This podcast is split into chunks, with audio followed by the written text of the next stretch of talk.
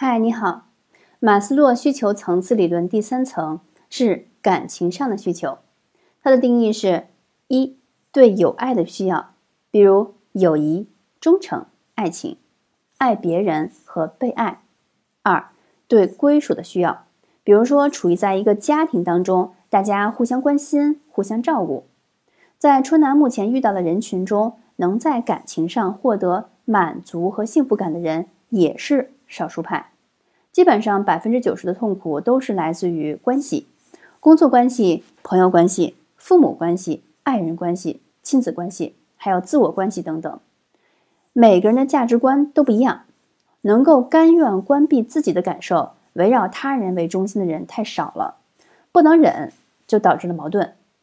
像春楠的妈妈，她就是一个永远以他人需求为主的人，用大爱维系着家庭和谐。所以六十多年来，他一直是单位和家庭中人缘最好的人，我很佩服他。但是啊，真学不来。